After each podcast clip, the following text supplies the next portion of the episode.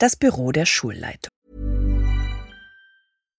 Hi, I'm Daniel, Founder of Pretty Litter. Cats and cat owners deserve better than any old-fashioned litter. That's why I teamed up with scientists and veterinarians to create Pretty Litter. Its innovative crystal formula has superior odor control and weighs up to 80% less than clay litter. Pretty Litter even monitors health by changing colors to help detect early signs of potential illness. It's the world's smartest kitty litter. Go to prettylitter.com and use code ACAST for 20% off your first order and a free cat toy. Terms and conditions apply. See site for details. Das Büro des Schulleiters oder der Schulleiterin ist der Raum im Schloss Hogwarts, der als privates Arbeitszimmer des amtierenden Schulleiters oder der amtierenden Schulleiterin der Hogwarts-Schule für Hexerei und Zauberei dient. Dort kann diejenige Person arbeiten und vermutlich auch während des Schuljahres wohnen. Das Büro befindet sich im dritten Stockwerk in einem Turm. Durch einen Korridor gelangt man zu einer runden, beweglichen Steintreppe, die durch einen hässlichen steinernen Wasserspeier verdeckt wird. Der Wasserspeier, mit der Fähigkeit zu sprechen, tritt nach Eingabe eines Passworts zur Seite. Die Schulleitung kann das Passwort außer Kraft setzen, wenn keine Gäste erwünscht sind. Das Büro selbst ist ein großer, kreisförmiger Raum mit vielen Fenstern und Porträts der früheren Schulleiter und Schulleiterin. Das Porträt des unmittelbaren Vorgängers des aktuellen Schulleiters oder der aktuellen Schulleiterin hängt hinter dem Schreibtisch. Die anderen sind an den umliegenden Wänden angebracht. Zusätzlich zum Büro der Schulleitung ist der Turm der ständige Sitz des sprechenden Hutes, der ursprünglich Godric Gryffindor, einem der vier Gründer, gehört. Es ist davon auszugehen, dass sich die Ausstattung des Büros mit der jeweiligen Schulleitung ändert. In der jüngeren Geschichte der Schule bleibt sie aber weitestgehend gleich. Während der Amtszeit von Phineas Nicholas Black ist das Arbeitszimmer mit grünen Bannern behangen, auf denen das silberne Schlangenemblem von Slytherin abgebildet ist. Das Passwort für den Zugang zum Arbeitszimmer lautete Toujours pur, das Familienmotto des Hauses Black. In der Zeit, in der Armando Dippet die Schule leitet, sieht das Arbeitszimmer fast genauso aus wie in der Amtszeit seines unmittelbaren Nachfolgers Dumbledore. Lediglich die offensichtliche Abwesenheit einiger Besitztümer verändert sich. Zu Albus Dumbledores Zeiten beherbergt das Büro eine Reihe von spindeldürren Tischen, auf denen zierlich aussehende silberne Instrumente stehen, die surren und kleine Rauchschwaden ausstoßen.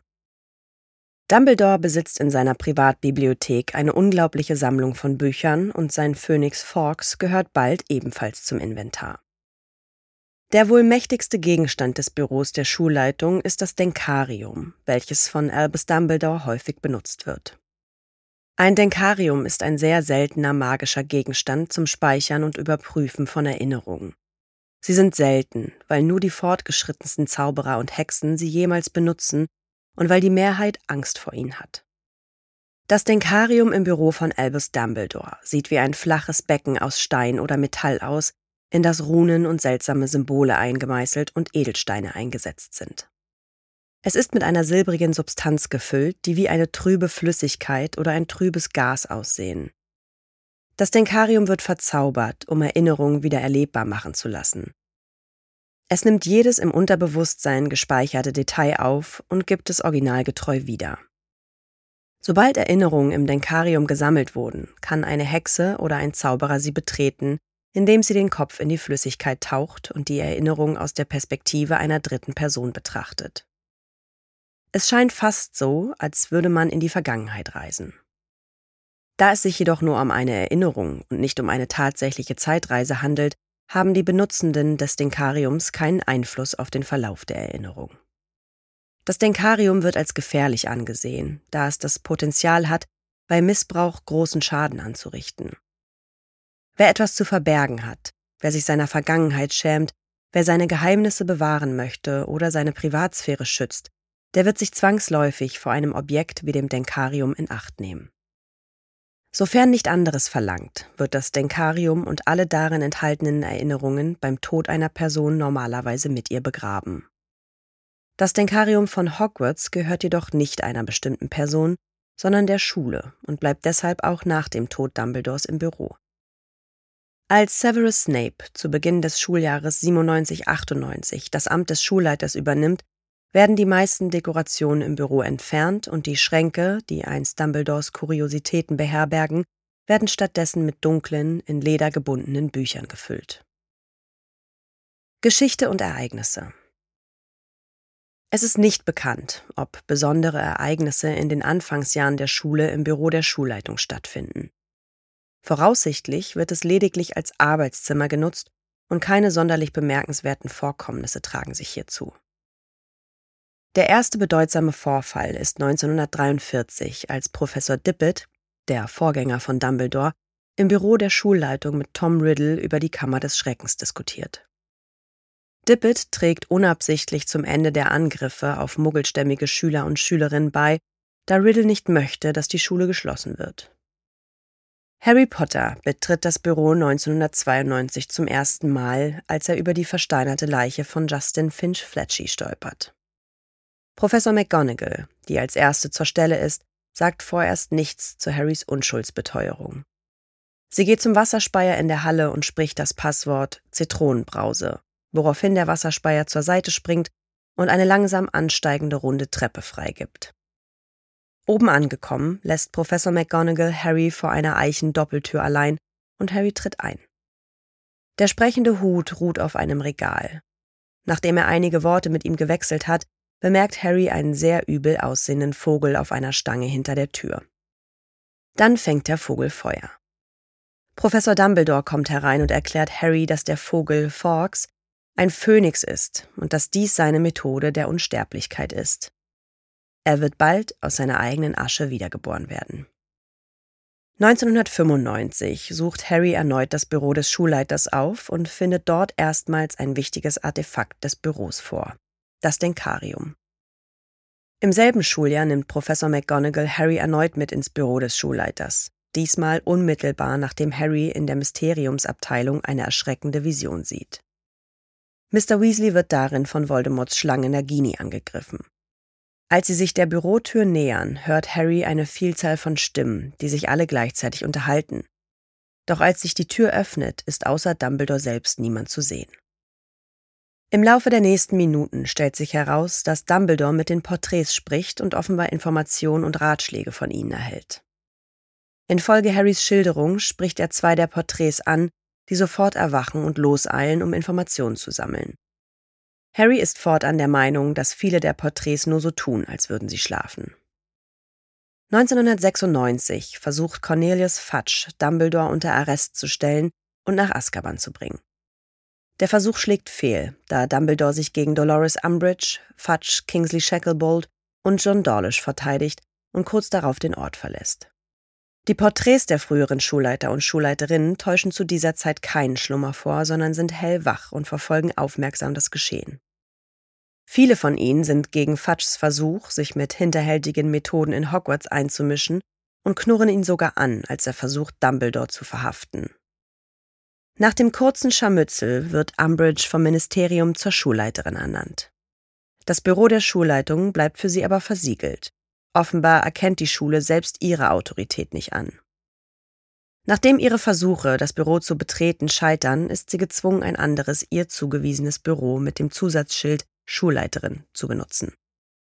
Später im selben Jahr, als das Ministerium erkennen muss, dass Voldemort zurückgekehrt ist, wird Dumbledore wieder als Schulleiter eingesetzt. Harry, der von einem Portschlüssel zum Büro der Schulleitung gebracht wird, stellt fest, dass der Schaden, der bei Dumbledores missglückter Verhaftung entstanden ist, irgendwie repariert wurde. Dumbledore erzählt Harry in ihrem Gespräch von Sybil Trelawneys Prophezeiung und ihren Auswirkungen. In der recht hitzigen Diskussion zerstört Harry einen der spindeldürren Tische und das darauf befindliche Instrument. Wiederum eine Weile später, im Sommer 1996, benutzt Albus Dumbledore das Schwert von Godric Gryffindor, um einen der Horcruxe von Lord Voldemort, den Ring von Marvolo Gaunt, im Büro der Schulleitung zu zerstören. Er findet ihn zuvor in der Hütte der Familie Gaunt. In der zweiten Hälfte des Jahres 96 und in der ersten Hälfte des Jahres 1997 haben Albus Dumbledore und Harry Potter eine Reihe von Privatstunden im Büro der Schulleitung. Während dieser Stunden benutzen die beiden Albus Dumbledores Denkarium, um in den Erinnerungen von Tom Riddle zu forschen und eine Schwachstelle zu entdecken. Gemeinsam schmieden sie beide einen Plan, um den dunklen Lord zu stürzen. 1997, wenige Stunden nach der Schlacht auf dem Astronomieturm, erscheint ein großes Porträt von Dumbledore im Büro der Schulleitung. Es hängt dort bereits, als Professor McGonagall die Hausoberhäupter zusammenruft, um wegen des Todes von Dumbledore die Zukunft von Hogwarts zu besprechen. Als das Schuljahr 1997-98 beginnt, steigt Severus Snape unter dem von den Todessern kontrollierten Ministerium zum Schulleiter auf und räumt sein altes Büro.